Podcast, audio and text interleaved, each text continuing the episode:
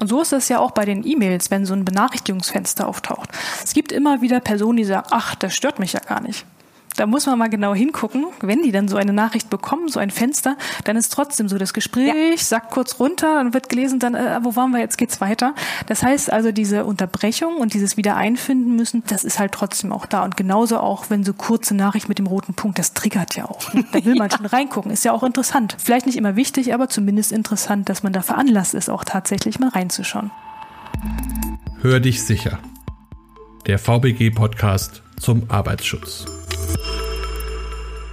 Hallo und herzlich willkommen zu einer neuen Folge unseres Podcasts Hör dich sicher. Im zweiten Teil unseres Einblicks in das zweite Forum Digitalisierung vom 31. März 2022 bespricht Arbeitspsychologin Annika Piecher von der VBG das Thema digitale Informationsüberlastung bei der Arbeit. Moderatorin war Katrin Degenhardt. Das mache ich das. Ach, guten Tag, Frau Degenhardt.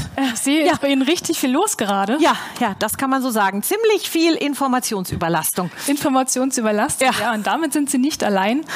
Ähm, die Bauer Arbeitszeitbefragung hat im Jahr 2019 nämlich festgestellt, dass knapp ein Drittel der Befragten sogar häufig Informationsüberflutung bei der Arbeit mit digitalen Medien erleben. Ja, und das war 2019. Also zwischenzeitlich wissen wir ja alle, gab es schon zwei Jahre Pandemie. Da hat sich ganz, ganz viel getan, gerade mit den digitalen Medien, die noch weiter äh, Einzug gehalten haben in den Organisationen. Das heißt, es ist durchaus davon auszugehen, dass die Informationsüberlastung am Arbeitsplatz noch weiter zugenommen hat. Aber das muss nicht so sein. Dagegen kann man was tun. Ja, dann bin ich ja froh, dass man da was gegen tun kann, denn Sie, Frau Annika Picher, Sie haben sich ja äh, wissenschaftlich ganz tief mit diesem Thema auseinandergesetzt und ähm, ja sind jetzt als Arbeitspsychologin bei der VBG und äh, ja wir wollen mal gucken, dass wir dieses Problem äh, ein bisschen lösen können und schauen uns das Thema Informationsüberlastung mal etwas genauer an. Ähm, was sind denn so typische Situationen, bei denen Beschäftigte, sage ich mal in, ich meine, das war jetzt nur eine Spielszene, aber in so einer Situation sich befinden? Ja, aber das war schon sehr schön gespielt, weil ja. das war schon wirklich sehr, sehr typisch. Ja, ich ähm, erlebe das ja auch dauernd. Also mir geht das natürlich auch dauernd so. Ne? Genau, auf jeden Fall. Also ganz typisch ist, dass ganz vieles reinkommt. Alles unter Zeitdruck, alles soll sofort beantwortet werden. Es ist vieles parallel. Es sind auch sehr, sehr unterschiedliche Themen, die dann reinkommen, wo man auch geistig oder gedanklich halt immer hin und her springen muss zwischen den verschiedenen Themen. Und ähm, man muss halt ständig immer filtern oder auch priorisieren. Was ist überhaupt relevant und von dem, was relevant ist, was ist denn da irgendwie wichtig, wann muss ich denn was machen.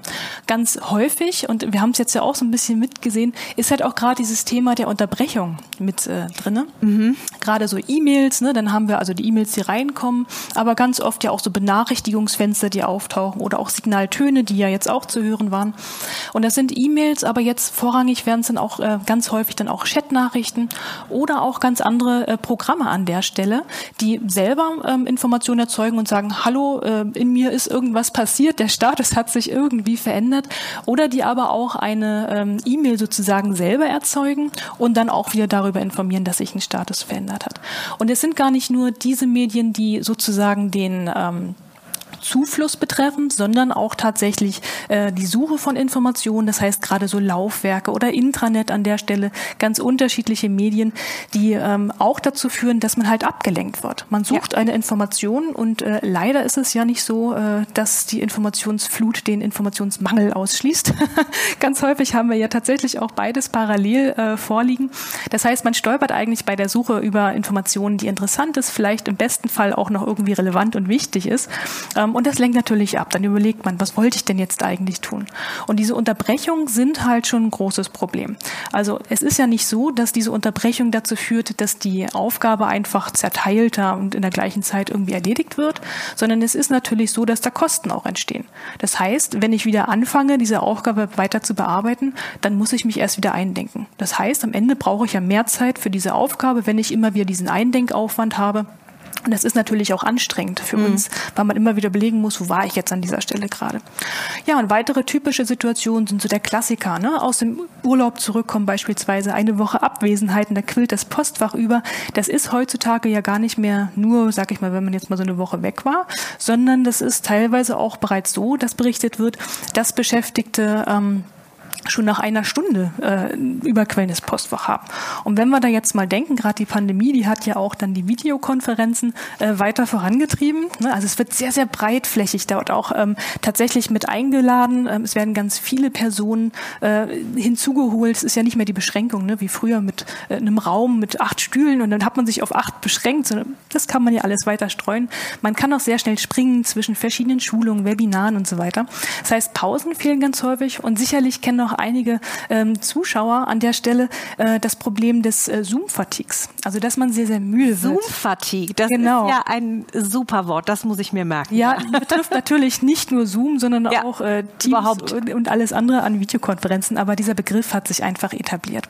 Und da haben wir natürlich das Problem, dass zum einen ganz großer Bewegungsmangel äh, besteht, aber natürlich auch gerade eine starke ähm, kognitive Beanspruchung, weil wir halt Personen sehr nah sehen, den Augenkontakt haben. Man sieht sich ja auch selber, was ja auch irgendwie verarbeitet werden muss und ähm, die Gesten müssen intensiver gesteuert werden.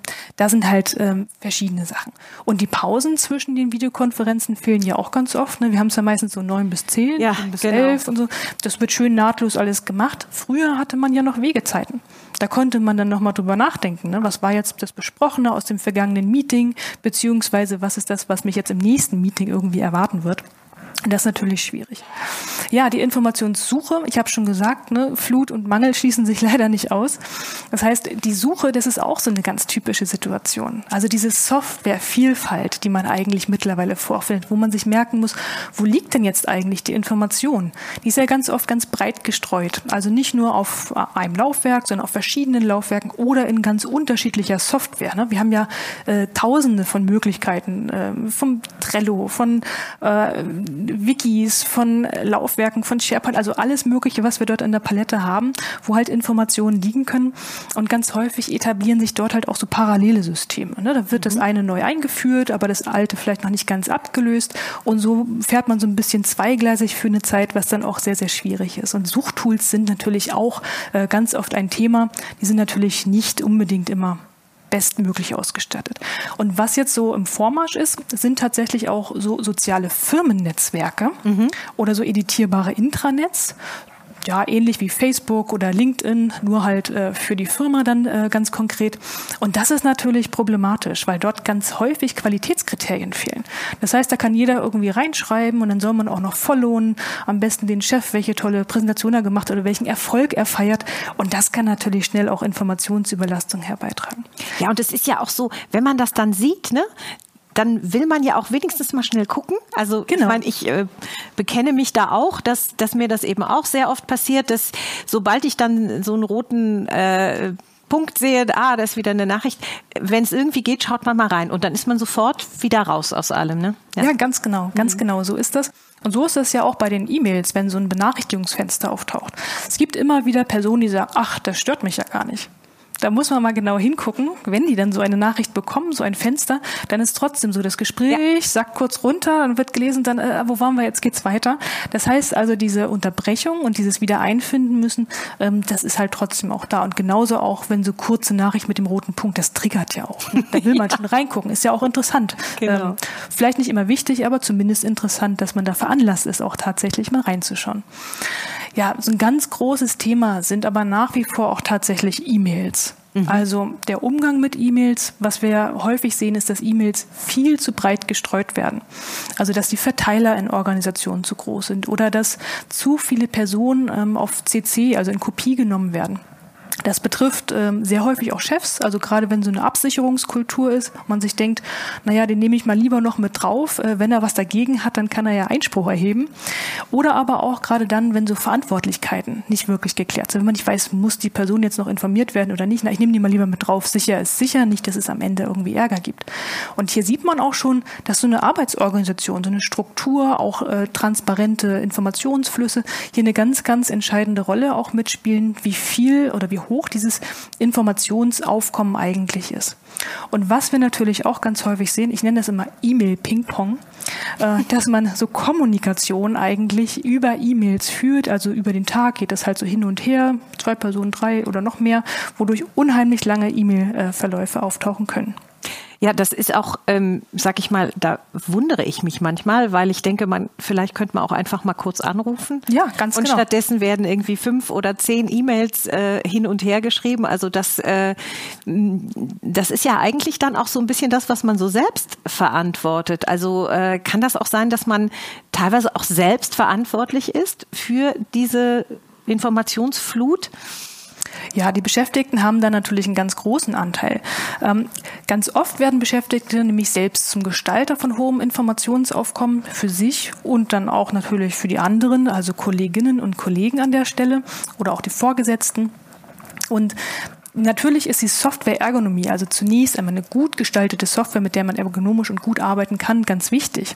Aber ganz oft sind es ja gar nicht unbedingt die Medien, die jetzt so böse sind, sage ich mal jetzt ganz einfach an der Stelle, sondern das, was problematisch ist, ist eigentlich das, was eingestellt wird. Also es gibt ja irgendjemanden in der Organisation, der entscheidet, welche äh, Default-Einstellung, also das, was sozusagen der, die Grundeinstellung ist. Wird jemand, der auf eine Seite klickt, immer ab sofort informiert, dass es etwas Neues auf dieser Seite gibt? Beispielsweise, kann ja sein. Ähm, wie, wie wird das eingestellt? Das heißt, irgendeiner muss ja diesen Standard erstmal festlegen.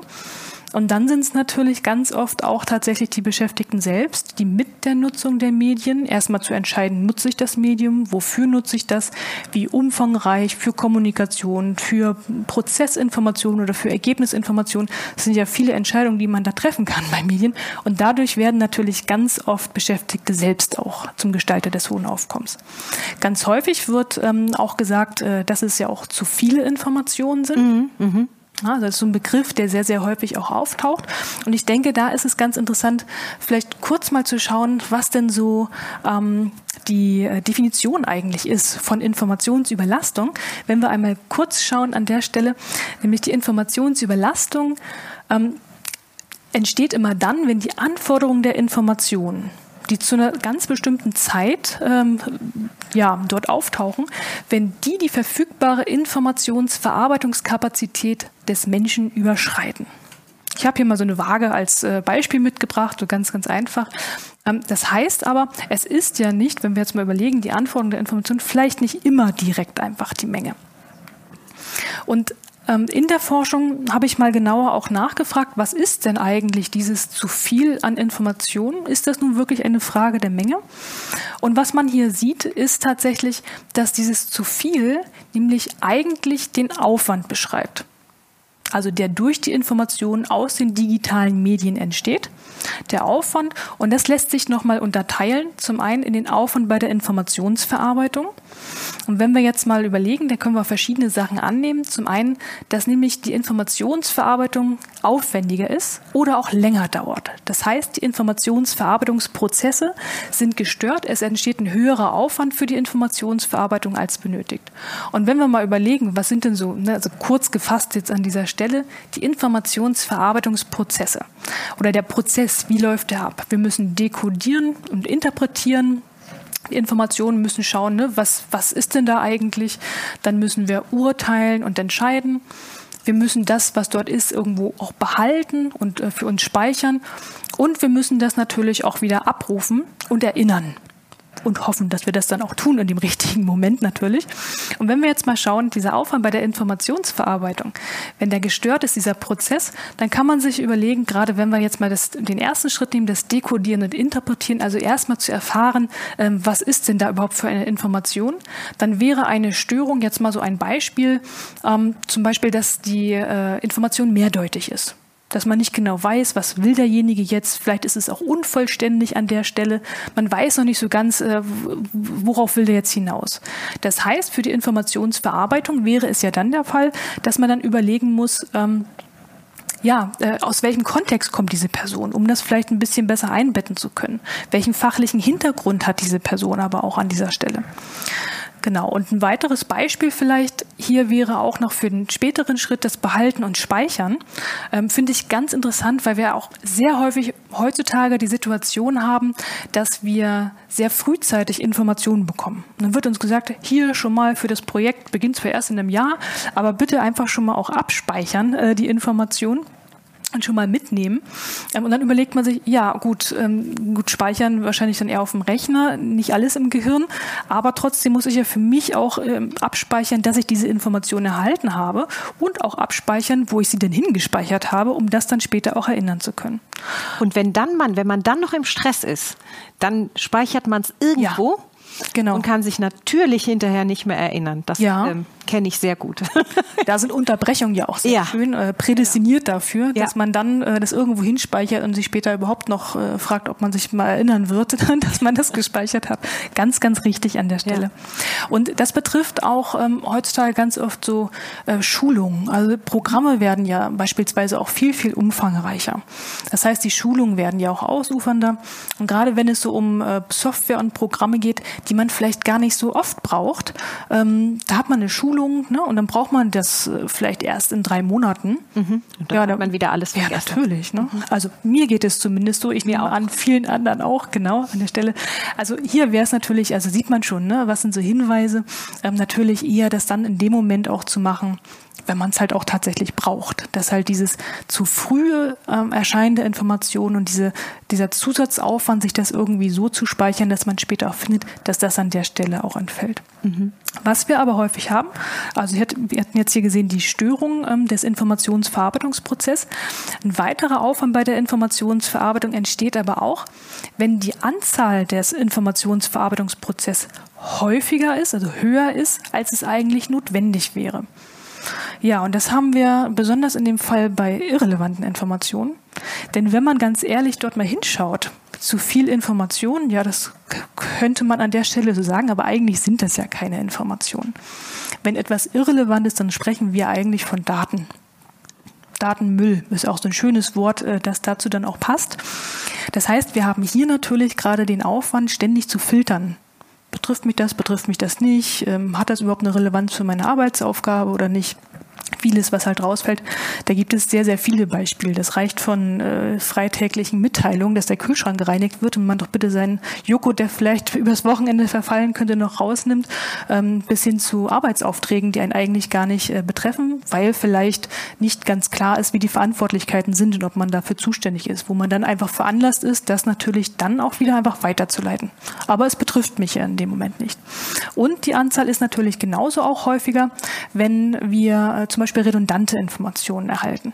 Also mehrfach diese Informationen vorliegen haben, die wir schon mal hatten, ähm, die wir eigentlich dann auch nicht nochmal brauchen. Besonders schwierig wird sowas dann immer in dem Fall, wenn es ähm, die gleiche Information ist, aber in einem anderen Format wo man erst nochmal gucken muss und äh, entscheiden muss, hatte ich das jetzt schon mal gesehen oder nicht? Und am Ende sagt, ach, das ist ja das Gleiche, was letzte Woche schon mal kam.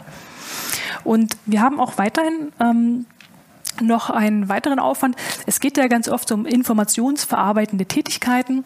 Und hier haben wir natürlich auch äh, den Aufwand, der aus den Informationen resultiert. Also die Arbeitsaufträge, die sich daraus ergeben.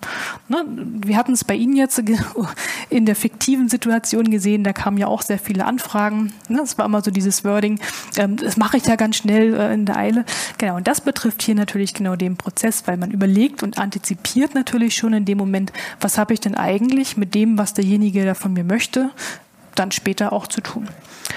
Und gerade wenn man sich jetzt äh, an der Stelle mal überlegt, was ist jetzt eigentlich genau das, was ganz zentral Informationsüberlastung bei der Arbeit mit digitalen Medien herbeiführt. Das sind vier zentrale Stellschrauben, also die wirklich so direkt assoziiert sind mit Informationsüberlastung. Und das ist zum einen die hohe Auftragsmenge, wie wir es jetzt gesehen hatten, auch in dem Beispiel, ähm, die, äh, auch das fortwährende Eintreffen. Ne? Ist ja nicht mehr so wie früher, dass man dort irgendwie sein Wägelchen geholt hat, morgens mit der Post drauf und dann hatte man den Tag damit, äh, das abzuarbeiten, sondern das poppt ja ständig rein. Es ist ein fortwährendes Eintreffen, immerzu eine hohe Auftragsmenge. Dann natürlich, ne, ich hatte gesagt, die Frage ist, ist das wirklich äh, eine Frage der Menge, der Informationsmenge? Die Informationsmenge an sich hat natürlich auch eine Bedeutung. Also es kann natürlich so sein, dass man sehr viel Hintergrundinformationen äh, zu berücksichtigen hat in seinem Arbeitsprozess. Vielleicht ganz viele Release Notes für Softwareneuerungen oder rechtliche Texte, also wirklich auch relevante Informationen, die man für die Arbeit braucht. In der Wissenschaft zum Beispiel ja auch sehr weit verbreitet, dass man sehr viele Texte auch lesen muss und die braucht man dann meistens natürlich auch. Ähm, aber auch das Thema Unterbrechung wie wir es jetzt auch schon gesehen haben, das natürlich eine Stellschraube ist. Und dann ein ganz großer Block, also mit sehr vielen unterschiedlichen Merkmalen an der Stelle auch, das betrifft die Informationsqualität die Informationsqualität, wir können dazu auch sagen, die Gebrauchstauglichkeit, ne, also so ähnlich auch ne, wie bei Softwareergonomie, da gibt es ja auch Dienst äh, an der Stelle dazu, also Usability eigentlich. Das heißt, die Qualität der Information, die darüber entscheidet, wie viel Aufwand habe ich eigentlich in meinem Informationsverarbeitungsprozess. Kann ich damit sofort loslegen? Weiß ich, was ähm, die Person von mir möchte? Weiß ich, was mein Arbeitsauftrag ist? Oder habe ich einfach noch sehr viel Zusatzaufwand, mir das erstmal gebrauchstauglich zu machen, damit ich überhaupt loslegen kann? Und Beispiele, jetzt mal hier, ich hatte schon gesagt, auch Irrelevanz und Redundanz, aber auch die mangelnde Verständlichkeit, genauso aber auch die hohe Diversität. Also wie unterschiedlich sind eigentlich die Themen? Muss ich denn immer zu hin und her springen? Ist das äh, eine Herausforderung. Habe ich mit sehr vielen unterschiedlichen Formaten, also liegen die Dinge, mit denen ich arbeiten muss, in sehr unterschiedlicher Software, wo ich äh, mich immer wieder auch neu mit der Information der Software, wie ist das dargestellt, an der Stelle auch immer wieder mit beschäftigen muss, die geringe zeitliche Passung, aber natürlich auch so Themen wie Struktur. Ne? Also wie strukturiert ist denn was? Habe ich jetzt im Intranet vielleicht die wichtigsten Dinge auch hervorgehoben an der Stelle? Ist es schnell ersichtlich? Oder habe ich beispielsweise ein E-Mail, das ist ja auch so ein Klassiker an der Stelle mit, ähm, zum Beispiel sehr weit verzweigte ähm, Anhänge, wo Verweise immer wieder sind. Ne? Das ist ein PDF-Anhang, im PDF ist dann nochmal ein Link und dann am besten noch ein PDF und so zettelt sich das immer weiter. Und man hat so ellenlange äh, E-Mail-Verläufe. Schlimm wird's ja immer dann, wenn dann noch jemand halt hinzukommt und der muss dann sozusagen ausgedruckt werden. Das sind wahrscheinlich so sechs Seiten, die man dann irgendwie erstmal lesen muss, um sich halt in diese Information halt einzulesen. Also die Informationsqualität ist hier ganz, ganz entscheidend. Mhm. Also ja, ähm, lange Antwort auf die Frage. Beschäftigte haben hier eine ganz, ganz zentrale Rolle. Natürlich nicht nur, aber ihnen kommt hier eine ganz, ganz große Stellschraube zu. Aber es braucht natürlich auch immer die arbeitsorganisationale Unterstützung. Also jetzt zu sagen, das sind jetzt ausschließlich die Beschäftigten, die da eine Rolle spielen, das kann man natürlich nicht. Genau. Weil ganz viele Rahmenbedingungen ja auch dazu führen, wie das Verhalten der Beschäftigten am Ende auftaucht. Mhm. Also was halt gemacht wird. Jetzt kommen wir mal, nehmen wir mal die Kurve zum Arbeitsschutz. Ähm, in, inwiefern ist Informationsüberlastung denn ein Thema für den Arbeitsschutz? Es ist ein sehr großes Thema für den Arbeitsschutz, weil ähm, zum einen, also es gibt sehr, sehr viele Folgen von Informationsüberlastung. Nehmen wir vielleicht erstmal so kurzfristige und äh, kognitive Folgen. Es führt ähm, definitiv zu psychischer Ermüdung. Also nach dem Erleben von Informationsüberlastung am Arbeitsplatz sind die Beschäftigten erschöpft, also müde. Sie brauchen also Erholungsphasen, um sich wieder zu regenerieren. Genauso wissen wir aber auch, dass Frustration und Gereiztheit infolge von Informationsüberlastung kann man sich gut vorstellen. Ne? Ich, mhm. Das denke ich schon, genau, die Frustration, die hier eine ganz große Rolle auch mitspielt.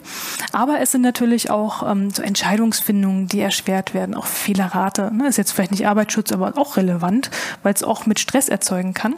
Und was genauso auch Stress erzeugen kann, ist nämlich das Gefühl, dass man denkt, oder was auch häufig tatsächlich passiert, dass man Informationen übersieht.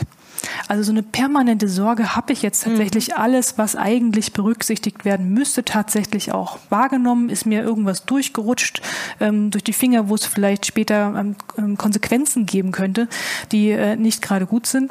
Und diese Sorge, also dieses Gefühl, auch nicht die Ressourcen zu haben, das wirklich zu managen weder für sich selber, weil es einfach sehr, sehr viel ist, man sich gar nicht alles merken kann, beziehungsweise weil die IT vielleicht nicht die optimale Unterstützung dafür gibt, das für sich gut zu managen. Das kann natürlich Stresserleben erzeugen. Aber es gibt auch genauso langfristige Auswirkungen und diese langfristigen Auswirkungen sind zum Beispiel, dass die Beschäftigten am Feierabend oder auch am Wochenende schlechter abschalten können. Das heißt, die Erholungsphasen, die ganz wichtig wären, gerade mit dieser Ermüdung, die ich auch schon genannt hatte, ähm, die fehlen an der Stelle. Es ist auch genauso bekannt, dass halt Schlafprobleme auftauchen, also Schwierigkeiten einzuschlafen, durchzuschlafen an der Stelle, ähm, Arbeitsunzufriedenheit, emotionale Erschöpfung, was ein wichtiger Bestandteil auch von äh, Burnout ist, ähm, mit. Aber es gibt auch Hinweise auf Zusammenhänge mit körperlichen Aspekten. Aspekten. Und das zum Beispiel ne, Kopf, Schultern, Nackenschmerzen, nur mal um einige hier zu nennen. Also gerade auch wenn man so berücksichtigt, dass ja knapp ein Drittel und jetzt wahrscheinlich sogar noch mehr häufig Informationsüberlastungen erleben und mit diesen Konsequenzen für die Gesundheit würde ich definitiv sagen, das ist ein ganz, ganz großes Thema für den Arbeitsschutz. Also Grund, äh, guter Grund, aktiv zu werden. Ähm, fangen wir doch mal mit jedem Einzelnen an. Also was kann jeder Einzelne tun, um Informationsüberlastung zu verringern? Mhm. Jeder Einzelne kann natürlich für sich auch mit ähm, aktiv werden. Die individuellen Gestaltungsansätze hier sind sehr, sehr vielfältig. Und zwar äh, zunächst einmal, ähm, ja, ist so eine adäquate Verwendung von IT-Anwendungen äh, natürlich sinnvoll. Also das E-Mail-Ping-Pong hatte ich jetzt ja auch schon erwähnt. Äh, das heißt, vielleicht ähm, wäre es günstiger, auf ein tatsächlich ähm, zeitlich synchrones Medium zu wechseln. Das heißt, mal ein Gespräch eher zu nehmen, ähm, statt jetzt wirklich per E-Mail äh, hin und her zu schreiben. Gerade wenn der Abstimmungsbedarf halt höher ist, bietet es sich eigentlich immer an, auch eher ein Gespräch und Telefonat oder dann doch auch mal eine Videokonferenz äh, tatsächlich zu machen, statt halt ständig hin und her zu schreiben. Auf der anderen Seite ist es natürlich so, dass wenn ich sehr umfangreiche Informationen habe, dann möchte ich die vielleicht nicht äh, unbedingt am Telefon haben, sondern da wäre es dann tatsächlich irgendwie sinnvoller, auch eine E-Mail zu schreiben. Und ähm, ein weiterer Punkt betrifft auch gerade die automatischen Zustelldienste. Also man hat heutzutage gut Newsletter, ich glaube, das kennt jeder. Das kann man auch, wenn man dann merkt, man hat den schon drei, vier Mal nicht gelesen, sollte man den natürlich auch abbestellen.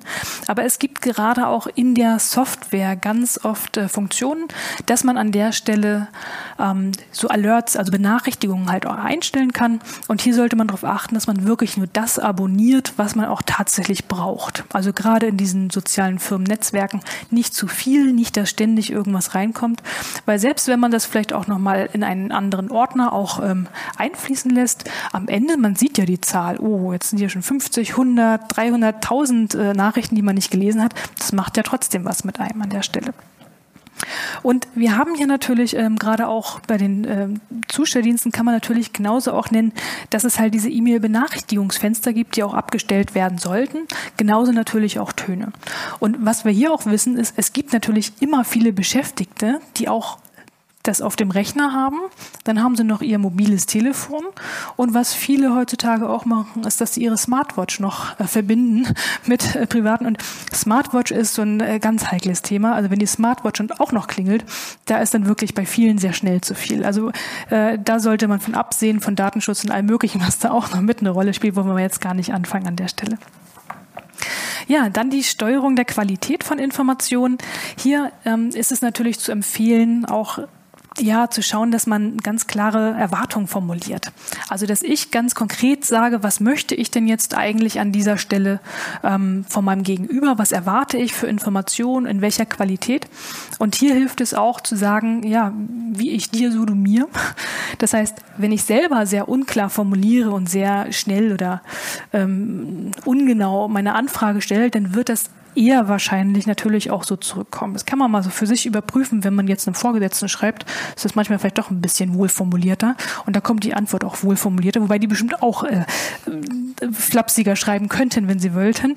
Also ich glaube, also nicht nur bei den Hierarchieunterschieden, sondern man merkt es halt auch je nachdem, wie man halt im Team diese E-Mails dann auch mit formuliert oder aber auch Beiträge. Ne? Es sind ja nicht nur E-Mails, kann auch Chats sein oder Beiträge in den äh, Netzwerken oder Informationen, die auch insgesamt abgelegt werden.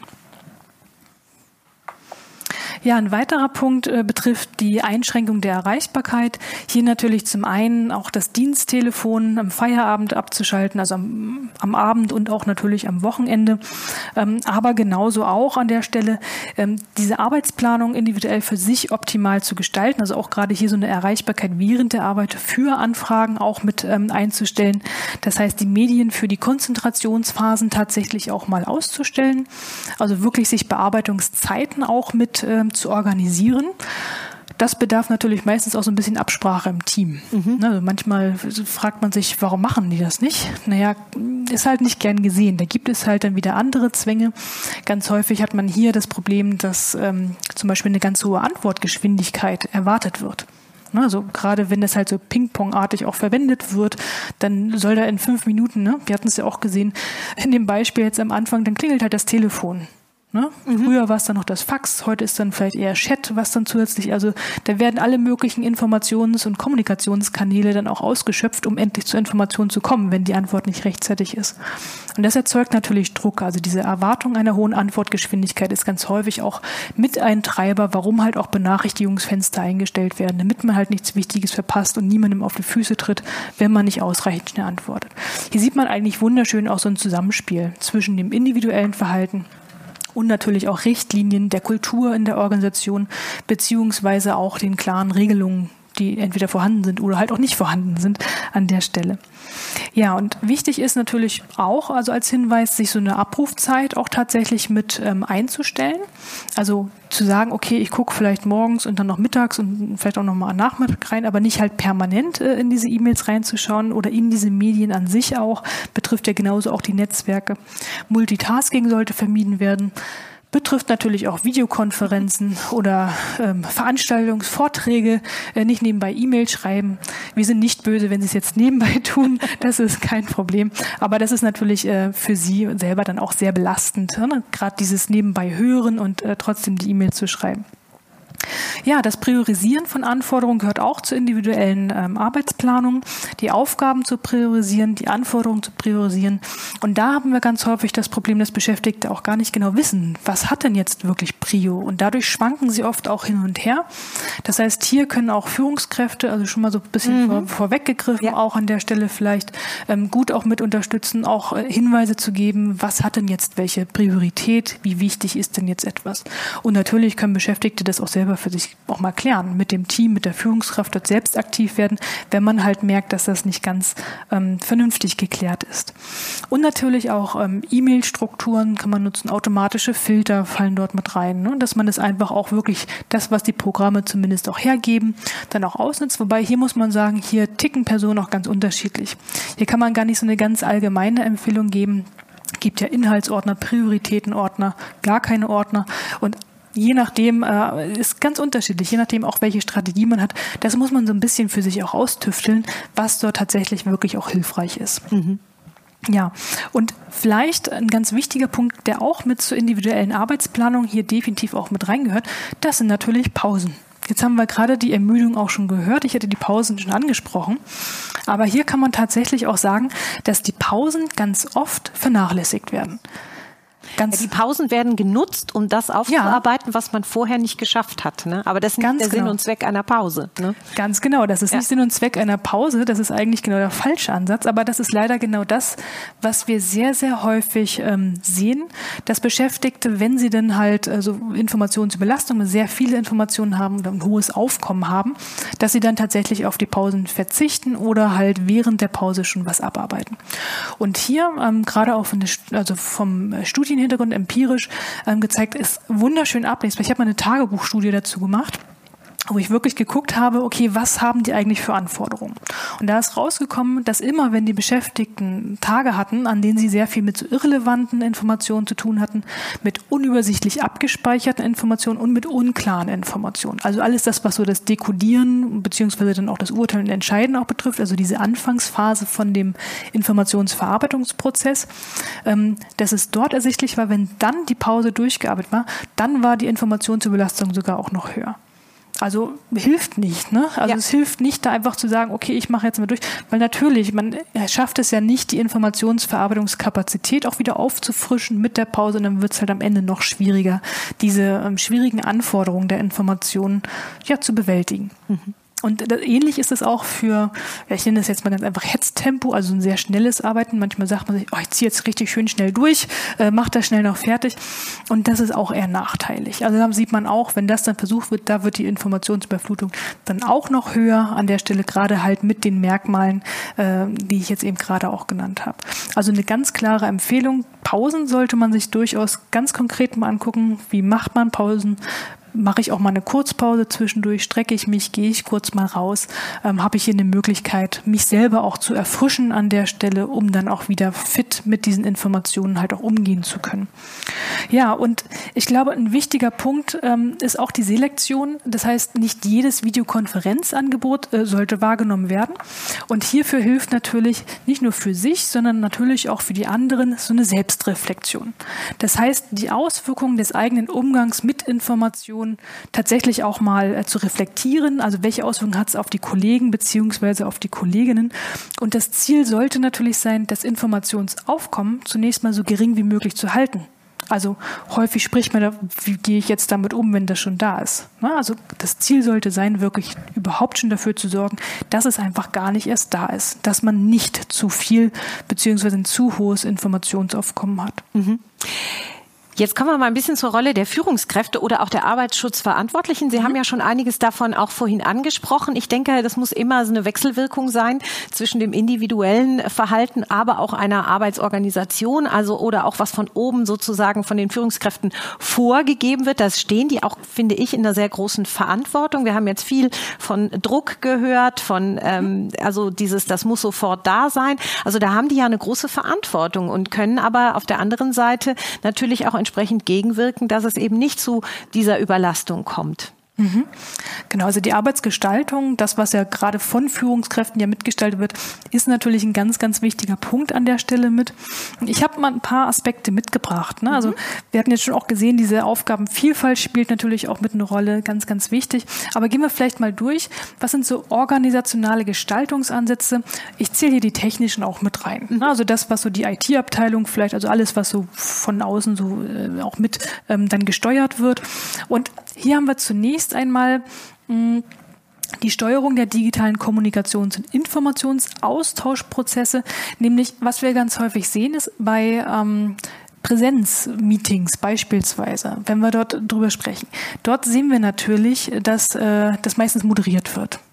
Bei der digitalen Kommunikation, gut in Videokonferenzen mittlerweile ja, das war anfangs auch noch nicht ganz so verbreitet. Mittlerweile haben wir natürlich auch stärker eine Moderation. Aber wo es ganz, ganz häufig fehlt, sind halt die Kommunikationsprozesse mit dem Medium E-Mail beispielsweise. Das heißt, gerade wenn hier so lange Kommunikationsverläufe sind, dann sollte es natürlich hier tatsächlich auch so sein, dass dort auch mal jemand mit moderierten draufschaut. Das heißt, wenn jemand neu zum Beispiel hinzukommt, dass man schon mal eine Kurzzusammenfassung reinstellt, dass man was highlightet, also einfach was hervorhebt, farblich oder auch fett markiert, die zentralen Sachen auch am Ende vielleicht nochmal zusammenfasst.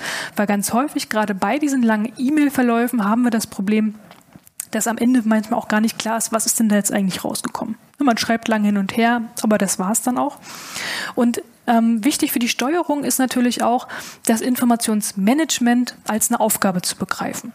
Also tatsächlich auch zu sehen, dass Information der Umgang damit, das regelt sich nicht einfach alles von alleine, sondern man muss hier natürlich auch schauen, dass Personen auch eine Verantwortung dafür tragen. Auch mal schauen, okay, wo haben wir denn auch äh, Fälle, wo mal drüber gesprochen werden müsste mit den Beschäftigten, beziehungsweise ähm, auch die einfach den Hut für diese gesamte Situation äh, auch aufhaben. Oder auch, es gibt auch ähm, Organisationen, die sich dafür entscheiden, dass sie zum Beispiel die Informationssuche, so neue Sachen im Forschungsbereich oder so, dass das eine ganz konkrete Aufgabe ist, dass man vermeidet, dass jeder, der da irgendwie aktiv mit diesem Thema zu tun hat, sich auf die Suche machen muss, sondern dass man einfach weiß, okay, einer kümmert sich und der leitet das schon schön gebündelt und aufbereitet dann an die entsprechenden Personen weiter. Und wichtig hier sind natürlich auch gerade so Richtlinien für die digitale Kommunikation. Also die Organisationskultur im Umgang mit digitalen Medien und mit der digitalen ähm, Kommunikation. Und ich habe mal hier ein paar Beispiele mitgebracht. Ne? Wenn man das sieht, äh, ist das immer sehr, sehr einfach und schnell nachvollziehbar. Das heißt leider aber trotzdem nicht, dass wir das alles tatsächlich in den Organisationen so vorfinden. Und das sind ganz häufig auch ähm, schwierigere Prozesse, die natürlich auch sehr stark ähm, auch das Mitwirken der Beschäftigten hier auch mit erfordern, diese Richtlinien tatsächlich auch zu erarbeiten. Und was sind das für Richtlinien? Beispielsweise überhaupt auch die Gestaltung von Betreffzeilen oder auch Dateinamen, dass das einfach aussagekräftig ist, dass man nicht erst lange überlegen muss, was findet sich denn da drin, die vollständige Benennung wichtiger Auftragsinformationen, was, wann, von wem, wie, wohin, dass man vielleicht auch Termine in E-Mails beispielsweise, jetzt das E-Mail-Beispiel ist einfach sehr, sehr einfach, es betrifft natürlich aber auch äh, sehr viele andere Medien, ähm, mit denen man so arbeitet und worüber auch Auftragsinformationen ähm, verschickt werden, zum Beispiel auch Ticketing-Systeme, da haben wir auch genau dieses Problem trotzdem auch, also wie wir es im IT-Bereich auch oft haben, dass Termine beispielsweise auch zum Beispiel weiter oben stehen. Ne? Also Wichtiges zuerst, Wichtiges hervorheben, dass man auf Abkürzungen verzichtet, berichtet, weil ganz häufig denken die, die die Abkürzung verwenden, äh, ist doch total klar, aber selbst innerhalb der Organisation gibt es da meistens ganz unterschiedliche Verwendungen von Abkürzungen und so klar ist das meistens dann nicht an der Stelle. Ja, dann auch die Verwendung von CC-Regelungen, ne, die Festlegung von Bedeutung, die sparsame Verwendung überhaupt. Was heißt denn CC? Muss ich darauf reagieren? Oder kann etabliert werden, dass, naja, wenn ich was in CC bekomme, dann kann ich es auch einfach ignorieren? Das gibt es auch. Es gibt auch Mitarbeiter, die von sich aus einfach rigoros sagen, alles, was in CC kommt, lese ich nicht. Ja, aber das ist natürlich sinnvoller, wenn man das so ein bisschen geteilt macht und dann nicht so Einzelne hat, die das machen, sondern wenn man sich darüber gemeinsam auch verständigt, Richtlinien halt festlegt, wie man gerne damit umgehen möchte. Und es betrifft natürlich auch die Erreichbarkeitsregeln ja, wann sind Personen erreichbar? Wie schnell muss auch reagiert werden? Ne? Die Richtlinien auch zu Terminsetzungen, Erwartungen an die Antwortgeschwindigkeit hatte ich ja vorher nur auch schon ähm, mit als Beispiel genannt. Ein ganz, ganz wichtige Themen, über die man sich auch gut austauschen kann im Team und das auch tun sollte. Ja, das Informationsmanagement-Konzept an der Stelle, hier geht es natürlich gerade um eine Analysephase. Äh, zunächst einmal nämlich die auftragsbezogenen Informationsbedarfe äh, zu analysieren, die Informationsflüsse zu analysieren und das ist eine ganz, ganz wichtige Grundlage für die Arbeitsorganisation, ähm, wenn man die nämlich informationsökonomisch gestalten möchte. Ganz häufig ist nämlich gar nicht klar, wer braucht denn welche Informationen, wo soll sie hin, äh, wer, was, wie, wann, von wem, die ganzen Fragen. Aber auch heutzutage die Frage, ja, wohin? Wohin wird denn etwas zum Beispiel gespeichert? Ne? Also das ist eine Frage, die in der Vergangenheit gar nicht so zentral war, aber mit den digitalen Medien halt umso zentraler wird. Und wir haben weiterhin gerade auch die anforderungsgerechte Gestaltung der internen äh, Softwarelandschaft. Ja, und hier, wir hatten es jetzt auch dem Vortrag vorher gerade schon ein bisschen auch gehört, es ist natürlich sinnvoll, eine planerische Gestaltung hier zu haben. Ganz oft sehen wir ja tatsächlich in den Organisationen, dass so diese Softwarelandschaft eher so ein bisschen historisch gewachsen ist. Also klar, E-Mail war irgendwann da, aber ganz viel Software, ja, das war halt so. Die haben wir jetzt, damit müssen wir erstmal noch eine Weile klarkommen. Was Perfekteres gibt's momentan nicht. Aber das führt dann ganz oft dazu, dass man so parallele Systeme hat. Oder aber nicht nur die Historie, das Gegenteil spielt auch wieder hier mit eine Rolle, dann dass halt Unternehmen sagen, sie wollen besonders hippe Tools haben, die einfach jetzt irgendwie von allen genutzt werden. Aber ganz oft fehlt es halt wirklich genau zu reflektieren, zu überlegen, was braucht es denn für den Arbeitsauftrag? Weil viele, ähm, viel Software oder auch viele Funktionen innerhalb der Software ist gar nicht auftragsdienlich, sondern man hat halt irgendwas, was man machen kann. Das ist auch schön, das macht auch Spaß, aber so richtig äh, für den Auftrag ist es nicht äh, sinnvoll. Und hier denke ich, ist das Zentrale, dass man auch sagen kann, weniger ist einfach mehr. Also zu überlegen, die geringstmögliche Anzahl an Software sollte eingesetzt werden. Und Hintergrund dafür ist tatsächlich auch, dass ja jedes Mal dieses Umschwenken zwischen Software, das ist immer wieder ein Umdenkaufwand, der ja auch irgendwo schwierig wird, weil man ja ständig ähm, überlegt, äh, wie gehe ich jetzt damit um? Wie ist jetzt das Format dort? Man muss sich immer wieder neu einstellen. Oder halt die Informationen sind dann halt sehr breit gestreut, weil viele ähm, Tools haben ja auch unterschiedliche Funktionen oder gleiche Funktionselemente. Ähm, meistens deckt sich ja das nicht komplett, aber dann gibt es so einzelne Sachen, die dann dort auch wieder sind.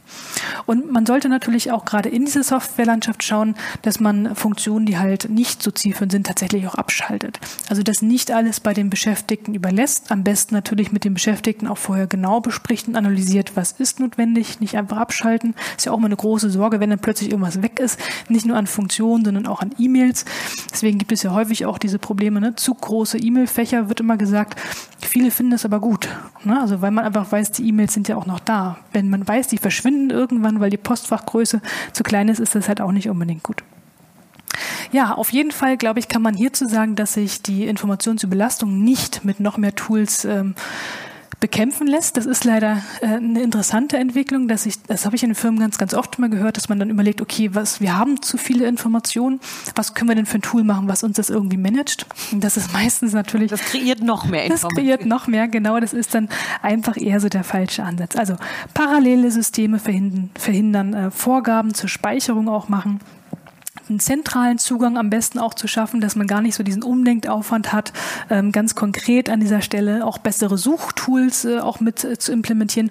Heutzutage findet man ja sogar auch im Internet häufig ähm, schneller Informationen. Also viele suchen ja auch für ihre Internet, für die eigenen Seiten über ähm, Internetsuchmaschinen die Informationen, weil es einfach einfacher geht. Und natürlich auch die Zugriffsberechtigung, Versionierung wären hier mit zu nennen, aber auch natürlich eine vernünftige Software-Ergonomie, die gut umgesetzt wird. Ja, und arbeitsorganisatorisch wäre hier natürlich auch mitzunennen die Optimierung der internen Abläufe. Gerade bei dem Thema Redundanz und auch Irrelevanz habe ich das jetzt mehrfach auch angesprochen, dass ganz häufig unklar ist, wer ist denn eigentlich zuständig. Und das führt natürlich dazu, dass ganz häufig zu viele Informationsflüsse, auch zu viel Irrelevantes auch tatsächlich geteilt wird oder halt dann auch für die, ähm, also mit diesen unklaren Zuständigkeiten auch eine schlechte Qualität erzeugt wird. Und wichtig hier natürlich auch die Zusammenstellung der Arbeitsaufgaben wird immer zentraler. Also ich glaube, berücksichtigt werden müssen an dieser Stelle auf jeden Fall Vielfalt, Parallelität und auch diese Arbeitsteilung. Also wie viel kann parallel gemacht werden? Was ist sinnvoll? Gerade aber auch diese Vielfalt von verschiedenen Arbeitsaufträgen. Und also dieses umdenken. Ich brauche ja für jede Aufgabe, für jedes vielfältige Thema, brauche ich ja ständig auch wieder neue Informationen. Ich muss ja immer überlegen, was habe ich denn dort, ähm, mit welchen Medien muss ich umgehen, mit wem muss ich kommunizieren. Also diese Vielfalt bringt halt auch eine ganz große Informationsfülle mit und halt einen großen Aufwand ähm, für die Informationsverarbeitungskapazität hier auch tatsächlich mich wieder neu einzufinden in diesen äh, neuen Tools, die dort mit sind. Und hier hilft es natürlich dann auch gerade so Vorgaben für die Priorisierung zu machen, wie es gesagt habe, aber auch eine Prioritätenkontinuität zu haben und nicht so ein Hü und Hot. Heute war das wichtig, morgen heißt, ach nee, doch nicht, wir machen es wieder anders, eine andere Aufgabe wird jetzt wichtig, sondern hier einfach auch gut zu bleiben und die Arbeitsteilung natürlich vernünftig auch zu ähm, entscheiden. Äh, was ist wirklich notwendig? Nicht zu viel, nicht zu fragmentiert, nicht zu kleinteilig, aber auch nicht zu groß gebündelt, wo ich zu viel Informationen für eine Aufgabe tatsächlich auch brauche. Ja, und vielleicht noch die adäquate Zeitbemessung. Natürlich ist bedarf einfach einer vernünftigen Personalbedarfsplanung an der Stelle ähm, und natürlich auch die Terminierung. Das heißt, wie lange braucht denn eigentlich eine Aufgabe? Das ist natürlich bei wissensbasierten ähm, Aufgaben, also informationsbezogene Aufgaben, nicht immer ganz einfach, aber es geht. Und wichtig natürlich auch noch einmal die Personalentwicklung inklusive ganz zentral der Sensibilisierung. Ich hatte es ja auch schon gesagt, die Personalentwicklung hier zum einen für die Zeitaufgaben beziehungsweise auch Informationsmanagement, aber auch gerade wenn es um Schulung geht, wirklich Schulung dann stattfinden zu lassen, wenn auch der Bedarf, also wenn die Aufgabe auch tatsächlich da ist und nicht irgendwie vorgelagert und dann sollen sich das alle merken bis zu dem Zeitpunkt, wo man tatsächlich dann auch ähm, mit dem Tool beispielsweise arbeiten muss. Und für die Personalentwicklung wäre natürlich auch zu nennen, dass hier eine Führungskräfteentwicklung entscheidend mit ist weil natürlich das Führen gerade im digitalen Kontext auch nochmal neue Herausforderungen bringt und hier gute ähm, Kenntnisse auch gerade zum Thema Arbeitsschutz und Arbeitsgestaltung, gesunde Arbeitsgestaltung helfen hier ganz zentral auch ähm, ins Gespräch mit den Beschäftigten zu kommen. Und hier kann man tatsächlich auch sagen, ähm, für diese organisationalen Ansätze sind jetzt relativ viele verschiedene mhm. Punkte gewesen, die ich auch an dieser Stelle jetzt ähm, mit genannt habe. Aber das braucht natürlich einen Prozess. Also die Sensibilisierung ist so die Grundlage, überhaupt das Bewusstsein zu schaffen. Das, gut, dass das Thema da ist, wissen viele. Aber was sind so die Ursachen und Quellen eigentlich dafür?